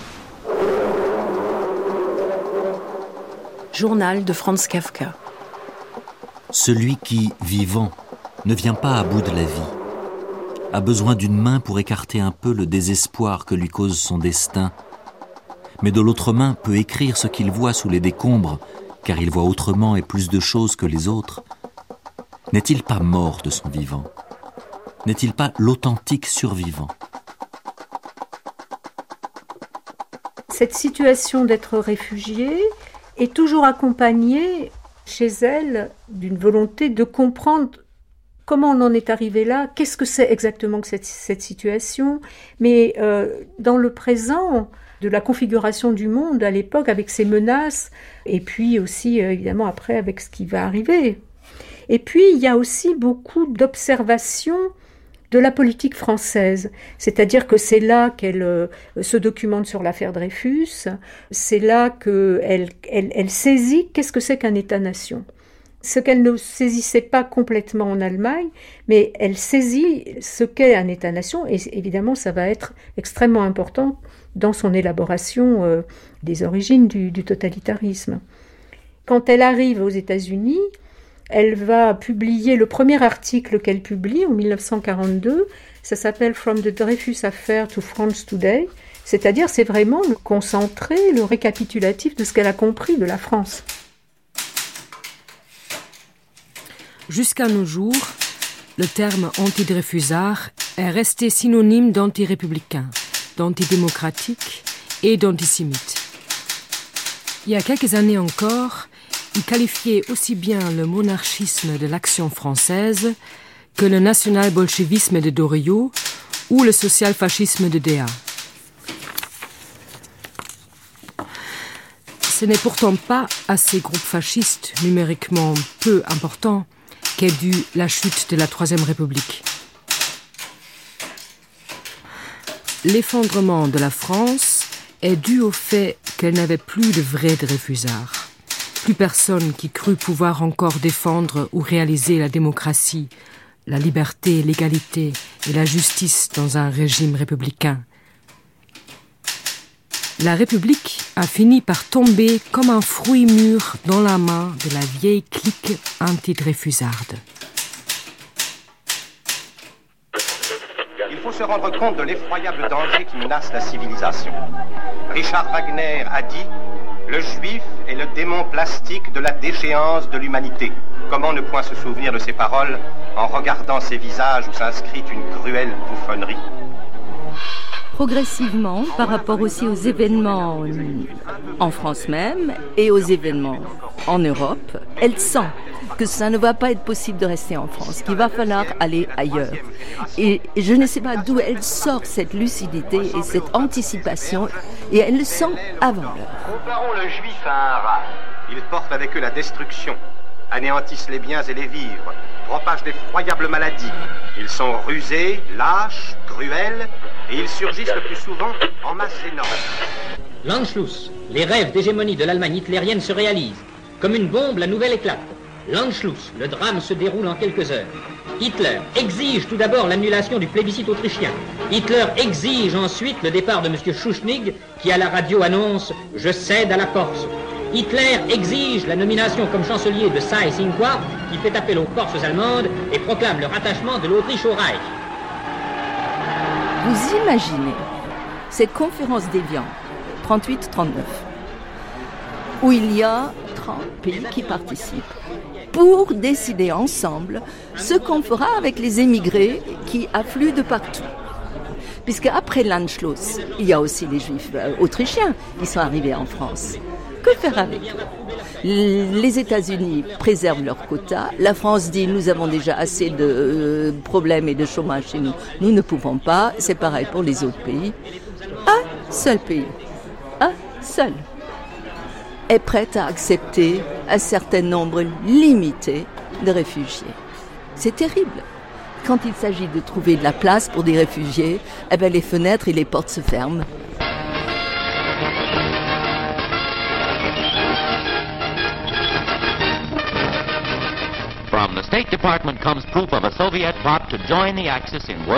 Août 1939, le pacte germano-soviétique fait craindre le pire. En France, où des milliers de réfugiés ont afflué, l'étau se resserre autour des indésirables étrangers. Nous, réfugiés, nous avions été chassés d'Allemagne parce que nous étions juifs. Mais à peine avions-nous franchi la frontière que nous étions des Boches. Pendant sept ans, nous avions pourtant essayé ridiculement de jouer le rôle de Français, ou tout au moins de futurs citoyens. Mais au début de la guerre, on nous a internés en qualité de Boches, comme si de rien n'était.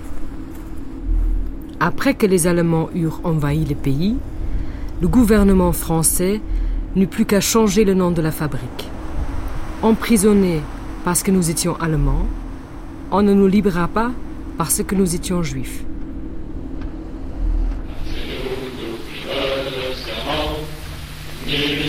de mourir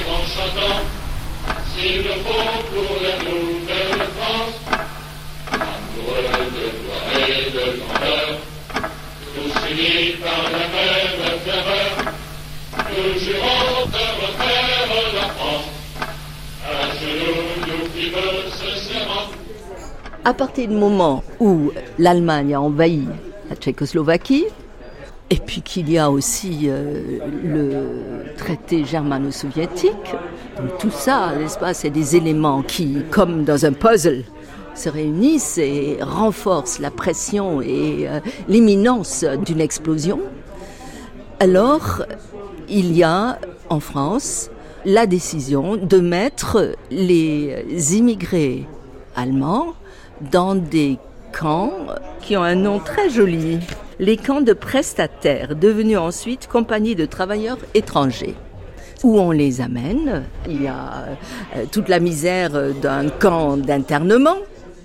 Donc c'est ce qui arrive à Heinrich Blücher, son deuxième mari, ami de Walter Benjamin, ami de Erich Cohn-Bendit. Toute cette équipe d'amis, tous ces hommes-là sont envoyés dans ces camps au bord de la Loire, en Touraine.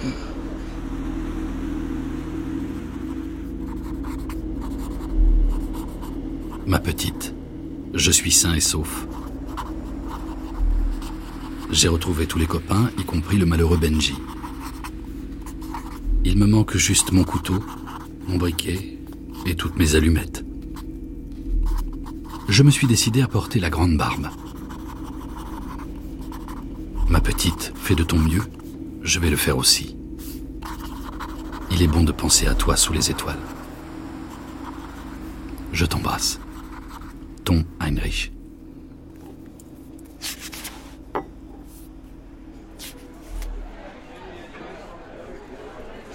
Ce n'est que le début parce que Ensuite, ces camps d'internement et ces camps euh, de prestataires vont devenir de véritables camps d'internement aussi pour des femmes. Et c'est là qu'en 40, au printemps 40 que Hannah Arendt elle-même va être convoquée avec les autres d'autres femmes, euh, femmes réfugiées allemands euh, à Paris, vont être réunies au Veldiv et puis ils vont être amenés dans le camp de Gurs, dans le sud de la France, où les conditions de vie sont absolument catastrophiques.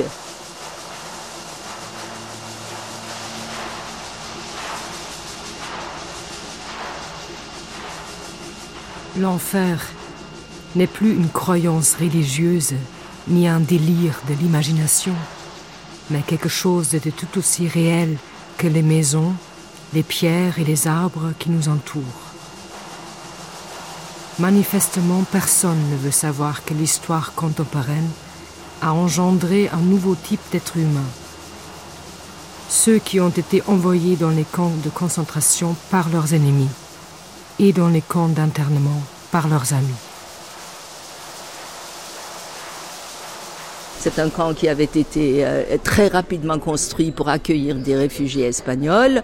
Le quotidien et la vie est très dur et il y a euh, une démoralisation progressive contre laquelle Hannah Arendt essaie non seulement résister elle-même, mais elle essaye d'agir sur les femmes autour d'elle pour dire levez-vous, lavez-vous, peignez-vous, vraiment pour ne pas perdre cette notion d'individualité qui est absolument fondamentale pour euh, continuer à vivre dans un environnement comme ça.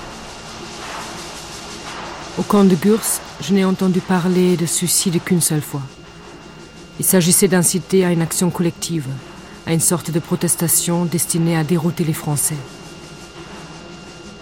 Lorsque certains parmi nous réalisèrent que de toute façon nous avions été expédiés là pour crever, l'humeur générale se mua soudainement en un ardent courage de vivre.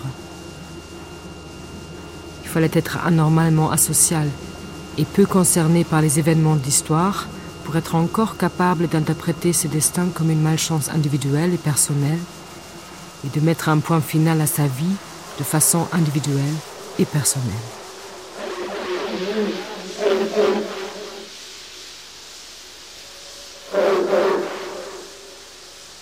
Heureusement, au moment du chaos, quand euh, les deux zones euh, en France seront euh, faites, la surveillance du camp se relâche et elle va réussir avec 200 autres femmes de se procurer des papiers, de se faire des faux papiers et de s'enfuir de là.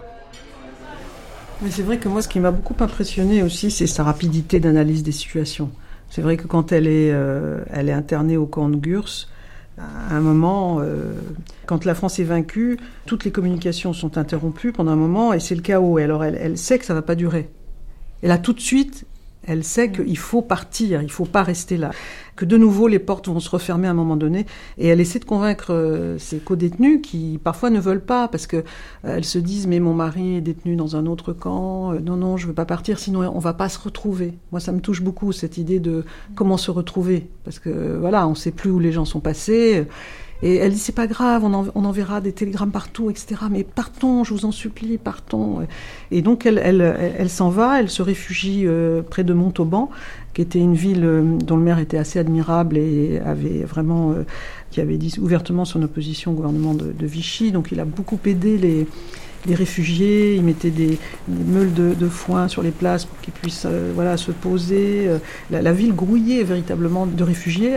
Et elle a passé son temps à faire des allers-retours entre le village où elle habitait et Montauban, à pied, tous les jours. Elle allait essayer d'avoir des nouvelles, essayer de retrouver, savoir où était son mari.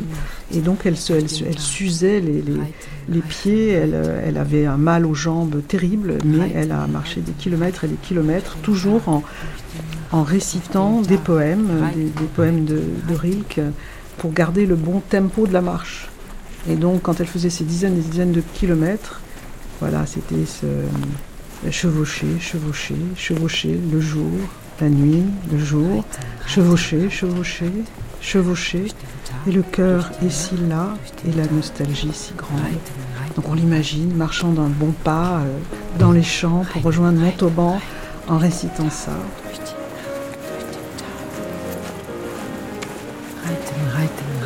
Durch den Tag, durch die Nacht, durch den Tag, reiten, reiten. Reiten, reiten, reiten, durch den Tag, durch die Nacht, durch den Tag, reiten, reiten. Et ça me rappelle un, un autre écrivain qui est Eugenia Gainsbourg, qui elle aussi, euh, quand elle était déportée dans un convoi vers, euh, vers le goulag, alors elle, elle récitait pas de la poésie, mais elle récitait des romans entiers dans les wagons pour euh, soutenir le moral de ses compagnes, des romans entiers, à tel point que on leur avait interdit de parler et il fallait que euh, aux stations surtout il y ait du silence. Donc à un moment donné, il y a un soldat qui rentré en disant mais vous avez un livre, c'est interdit. Et on a dit non non non, je n'ai pas de livre, mais Eugenia nous récite un livre entier et c'est magnifique.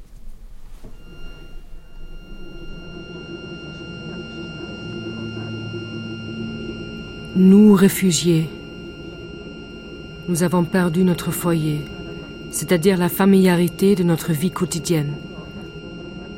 Nous avons perdu notre profession, c'est-à-dire l'assurance d'être de quelque utilité en ce monde.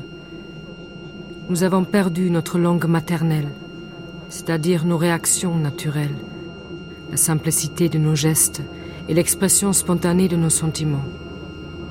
Nous avons laissé nos parents dans les ghettos de Pologne et nos meilleurs amis ont été assassinés dans des camps de concentration. Ce qui signifie donc que nos vies privées ont été brisées. Il y a une réflexion profonde de chez Hannah Arendt sur la condition de l'exil comme euh, condition, pour utiliser ces mots à elle, de wordlessness ou de Weltlosigkeit, de d'acosmie, de manque de monde. Enzo Traverso, historien. Les exilés sont soudainement projetés en dehors de leur sphère de vie. Et pour des intellectuels, l'exil est particulièrement douloureux parce que c'est aussi la perte de la langue, l'impossibilité de communiquer par euh, les moyens qui sont les leurs. Et penser dans de telles conditions est extrêmement difficile. Mais je crois que Anna Arendt a cette euh, extraordinaire capacité, je dirais, de transcender la condition juive qui est la sienne, elle est une exilée juive qui se retrouve à Paris après avoir perdu sa citoyenneté allemande et qui arrivera aux États-Unis comme euh, stateless, comme apatride, mais qui a la capacité de transcender sa propre condition pour la penser comme une condition de la modernité. Alors que la condition de réfugié a certainement été une condition en partage d'un certain nombre de philosophes, euh, qui ont eu à subir l'exil, qui ont dû échapper au pouvoir, quitter leur terre natale, etc. Étienne Tassin, philosophe. Très peu ont, au fond, euh, fait de cette situation et de cette condition euh, l'objet d'une véritable réflexion. Or, Arendt le fait. Elle le fait dans le contexte de, évidemment, de, l'exil. Auquel elle est contrainte par le système nazi et par le fait que euh, les Allemands qui se retrouvent, et les Juifs allemands particulièrement qui se retrouvent aux États-Unis au début des années 40, sont perçus par les autres comme étant les réfugiés. Et alors au fond, ce qui l'intéresse, c'est de dire pourquoi on invente une catégorie dans laquelle on nous inscrit en considérant en quelque sorte que ce statut euh, qu'on nous accorde nous définit et nous dispense d'avoir à être autre chose que ce que l'on veut être dans le regard de ceux qui disent que nous sommes des réfugiés. C'est vrai qu'elle commence en disant, au fond, nous, on n'aime pas qu'on nous appelle des réfugiés. Alors c'est très intéressant parce qu'elle dit, nous, on s'appelle les nouveaux arrivants ou les immigrés. Alors immigré est un terme général, très bien. Mais les nouveaux arrivants, ça c'est intéressant. C'est-à-dire, vous dites que nous sommes des réfugiés, mais il n'est pas sûr que nous ayons trouvé refuge chez vous. Quand vous dites que nous sommes des réfugiés, vous nous privez de ce que nous sommes, et vous vous privez, vous, de reconnaître en nous des êtres avec qui vous pourriez établir une autre relation que la relation que vous établissez avec des réfugiés en disant ce sont les réfugiés euh, du nazisme, etc. Bon. Parce qu'au fond, euh, ce qui donne de la consistance à une existence, ce n'est pas forcément le seul registre des inscriptions natives, là où nous sommes nés, là où nous avons vécu, là où nous avons été élevés c'est pas simplement la culture que nous avons reçue, etc., etc. C'est aussi ce à quoi nous sommes capables de donner naissance en agissant avec d'autres. Et donc, lorsque nous avons été privés de ces formes d'inscription qui constituaient nos ressources initiales, mais que nous sommes toujours capables d'agir avec d'autres, alors à ce moment-là, nous pouvons redonner naissance à qui nous sommes, à qui nous pouvons être avec d'autres, et redonner naissance à un monde. Ce qui veut dire qu'au fond, la privation de monde n'est pas radicale tant qu'est maintenue la capacité d'agir avec d'autres, c'est-à-dire la liberté, la capacité de commencer, de donner naissance à quelque chose. Ja, das ist in der Tat ein ganz großes Thema. En effet, c'est un thème central, pas seulement chez Arendt, mais chez tous les réfugiés. Antonia Grunenberg, politologue. Die Situation des Verlustes und des Opfers. Surmonter la perte et le statut de victime. Äh, On sait qu'il y a eu beaucoup de suicides, vraiment beaucoup. Et on sait que certains ont lentement agonisé dans la misère sans se suicider.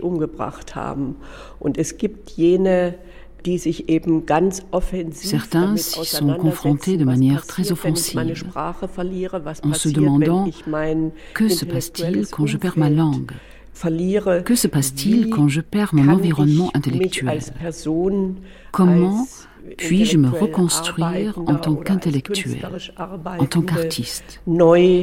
bestimmen, was sind meine Quellen, woraus zehre ich, woraus nehme ich meine Kraft? Quelles sont mes sources?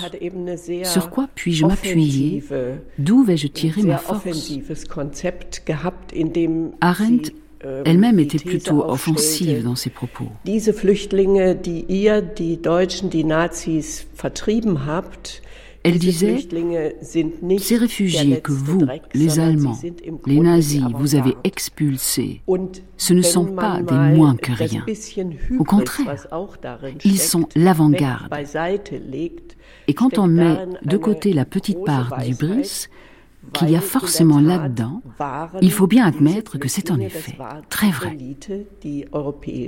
À cette époque, c'était l'élite européenne du moins une grande partie. Vous dites qu'elle a choisi un chemin très particulier, vous appelez ça la troisième voie. Vous pouvez nous expliquer ce que ça veut dire? Ja, dieser dritte Weg, man muss eine dialektische Drehung vollbringen und aus dem Opfersein ein, eine Kämpferin. Cette troisième voie, cela veut dire qu'il faut prendre un tournant dialectique äh, pour que la victime puisse devenir une combattante. Wem sie diese Einsicht verdankt. Also auch Hannah Arendt ist ja niemand, der das vom Himmel zugefallen ist, ihre wunderbaren Gedanken, sondern Je voudrais rajouter quelque chose sur les origines de ce concept.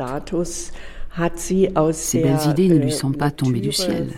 Äh, Ce refus du statut de victime, elle l'a tiré de la lecture de Bernard Lazare et de son livre Le fumier de Job. Ce Lazare était un homme fascinant, au ähm, seuil du 19e et du 20e siècle. À l'époque de Dreyfus, il avait déjà äh, essayé de changer le statut d'objet des Juifs en un statut politique.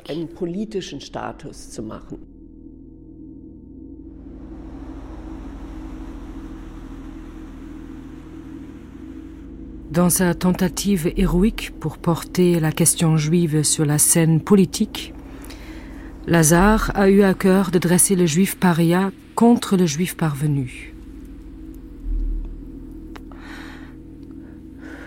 Tout paria qui refusait d'être un rebelle était responsable de sa propre oppression et simultanément de la souillure de l'humanité en lui.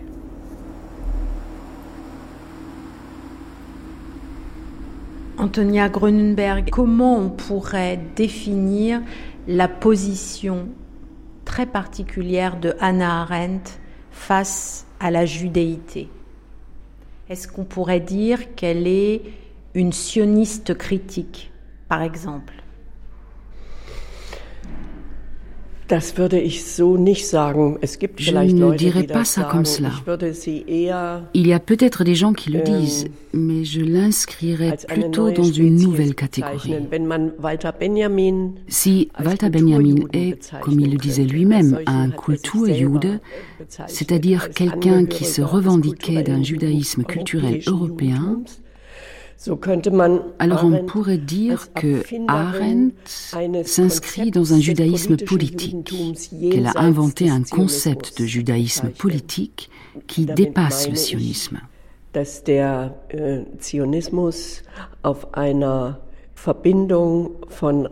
le sionisme reposait sur une combinaison de religion et de politique, alors que la proposition d'Arendt était clairement politique et séculaire.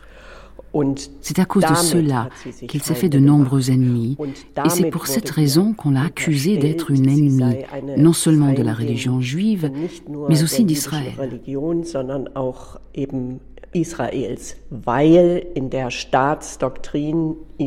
Précisément parce que cette fusion de la religion et de la politique faisait partie de la doctrine d'État.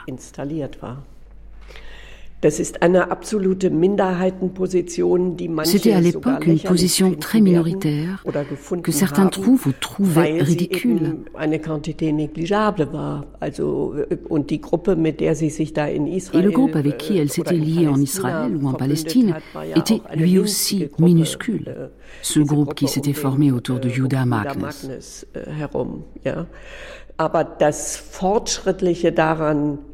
Mais cette réflexion sur l'idée d'un concept politique du peuple juif avait et a toujours quelque chose de très progressif. Intellectuellement, c'était très productif, mais ça lui a causé beaucoup d'hostilité du côté de la réalpolitik.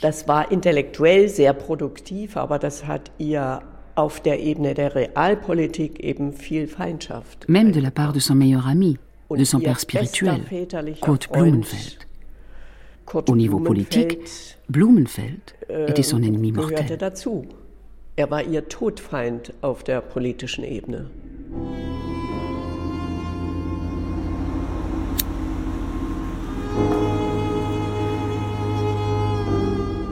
Ces quelques individus peu nombreux, on pourra les appeler comme Bernard Lazare des parias conscients. L'histoire juive moderne ayant commencé avec les juifs de cour et se poursuivant avec les millionnaires juifs et les philanthropes, est encline à oublier cette autre tendance de la tradition juive. Illustrée par Heine, Rahel Van Hagen, Sholem Aleichem, Bernard Lazare, Franz Kafka ou même Charlie Chaplin.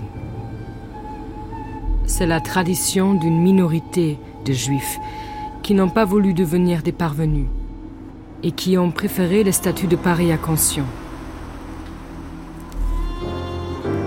Toutes ces qualités juives tant vantées, le cœur juif, l'humanité, l'humour, l'intelligence désintéressée, sont des qualités de paria.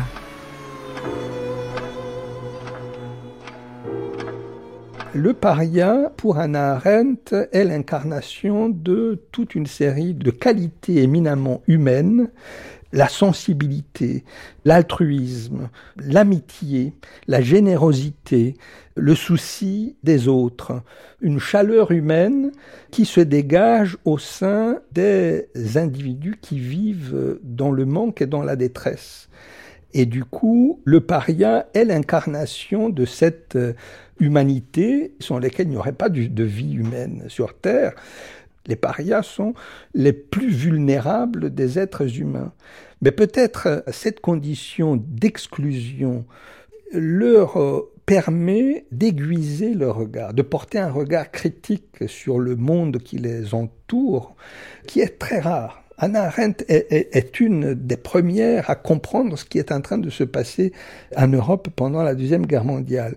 Il y a une acuité de regard, de perception analytique de la réalité dont la prémisse, me semble-t-il, tient au fait qu'ils échappent aux contraintes juridiques, politiques, institutionnelles et même psychologiques qui découlent de l'appartenance à une communauté organisée.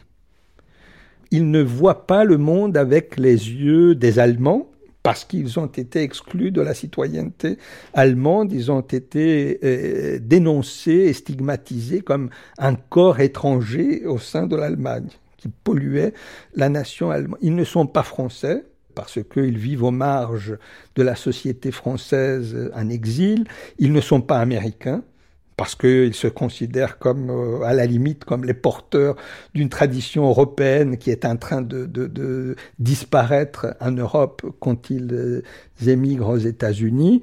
Ils sont des intellectuels euh, freischwebend, comme disait Karl Mannheim, ou free floating, qui sont librement flottants dans un espace où ils n'ont pas d'attache, mais ce manque d'attache aiguise leur regard.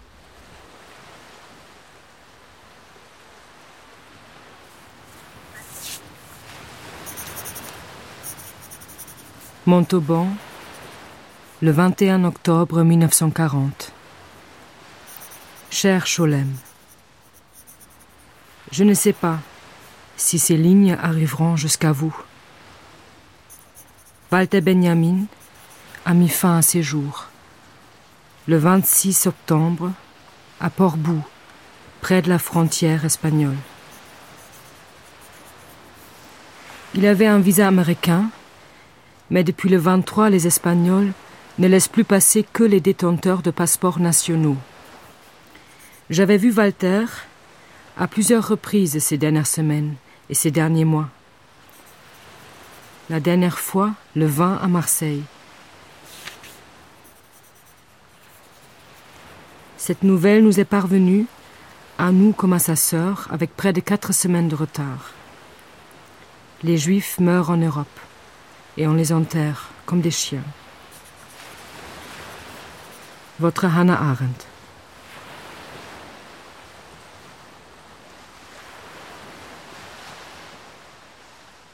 Ils vont se retrouver à Marseille en 1940, euh, après la défaite euh, française, et tous les deux essayent de quitter la France euh, par les Pyrénées. Anna Arendt réussit à rejoindre Lisbonne et à s'embarquer pour New York. Walter Benjamin va se suicider à Portbou en 1940. Et c'est Arendt qui ramène euh, les thèses de philosophie de l'histoire euh, à New York. Et donc c'est un peu elle qui est à l'origine de la publication de ce, ce texte, qui est le plus grand texte euh, de Benjamin et, peut-être un des plus grands textes de la culture judéo-allemande de, du XXe siècle.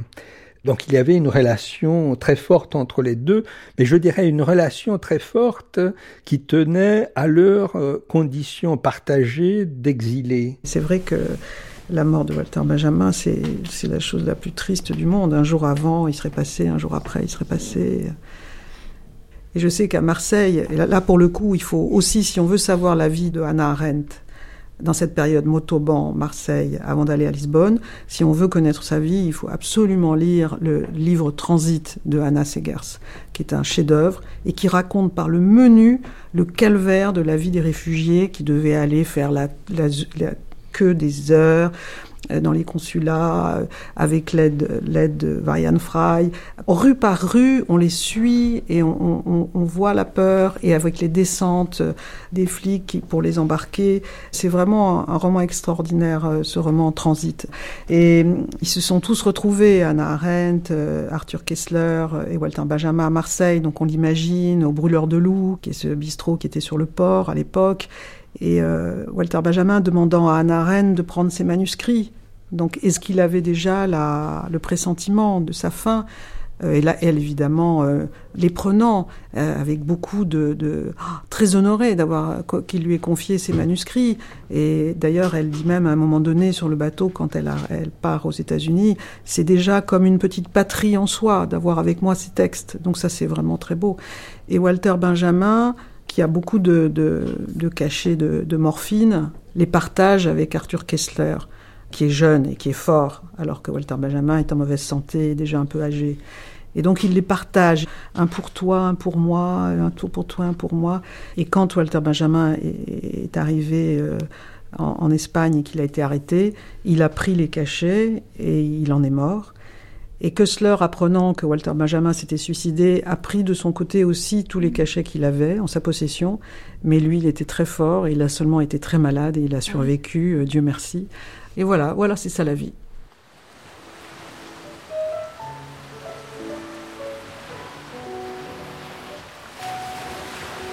Anna Arendt est la première à avoir cherché à Portbou, euh, ou Porbo, comme disent les Catalans, la tombe de Benjamin, qui n'existe pas, parce qu'il a été enterré dans une fosse commune. Et puis, Mais le cimetière de Porbo, d'une beauté unique, euh, avec euh, ces tombes excavées dans le rocher, sur cette colline qui surplombe la mer, avec ce paysage, la mer euh, méditerranéenne au-dessous et, elle dit c'est un des lieux les plus beaux que j'ai jamais vus dans, ma vie.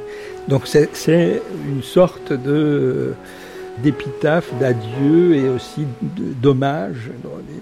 Et je pense qu'il y a dedans cette euh, symboliquement, c'est un peu le legs, l'héritage de, la culture judéo-allemande, et en même temps cette inexistence de la tombe qui correspond parfaitement à cette idée du, paria comme de l'exclu, de celui qui n'a aucune reconnaissance, qui n'a même pas le droit à une sépulture officielle.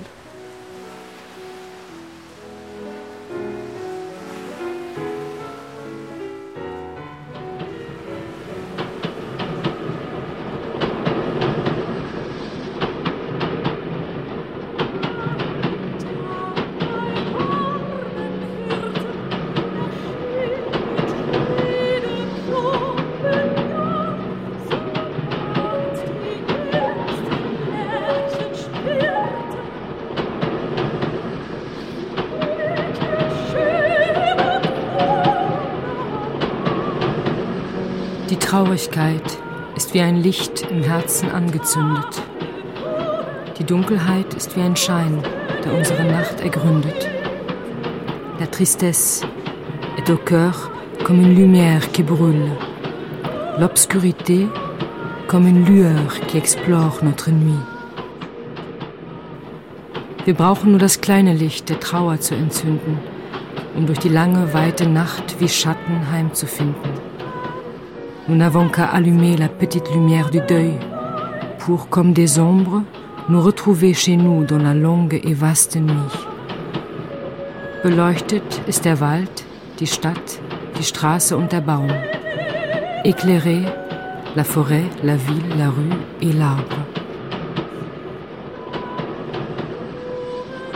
Wohl dem, der keine Heimat hat, er sieht sie noch im Traum. Heureux celui qui n'a pas de patrie, il la voit encore en rêve.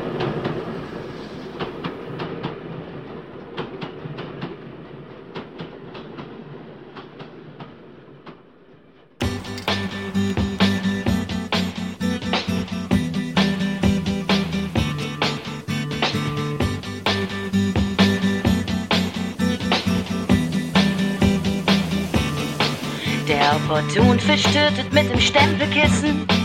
Der Opportunfisch schuppt im Faktenstaub. Der Opportunfisch hat ein öliges Gewissen. Dem Opportunfisch sind beide Herzen taub.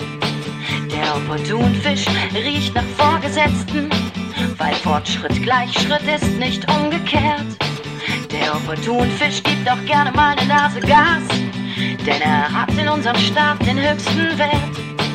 Drum bau ein Haus, ich mitten in den Ozean, die Länder los und Länder frei. Erfüll den Weltraum, ich will zwischen meinen Fingern von Anfang an mit Menschlichkeit. Anna Arendt, La Passagère, avec Karine Biro, essayiste. Enzo Traverso, historien. Béatrice Fontanelle, scénariste. Lindsay Grimm, illustratrice. Roger Berkowitz, politologue. Étienne Tassin, philosophe.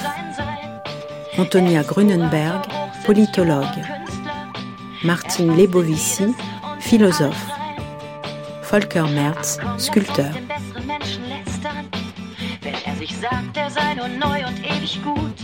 Avec les voix de Suzanne Vogel et Andrea Schiffer, Laurent Manzoni, Patrice Bornand, Claude Aufort, Félicien Jutner, Thierry Beauchamp, Laurent Lederer. Musique, Volker Merz. Archives, Anna Arendt, entretien avec Günther Gauss, 1964, Radio Berlin Brandenburg. Documentation, Maria Contreras et Michael Simon. Ina, Amélie Briand-le-Jeune. Traduction, Lou Elio. Attaché d'émission, Sarah Jiquel. Prise de son, Fabien Gosset et Emmanuel Armin. Mixage, Alain Joubert. Un documentaire de Christine Le Cerf, réalisé par Julie Bérécy. À demain pour la troisième partie de cette grande traversée Anna Arendt, le sens de l'action.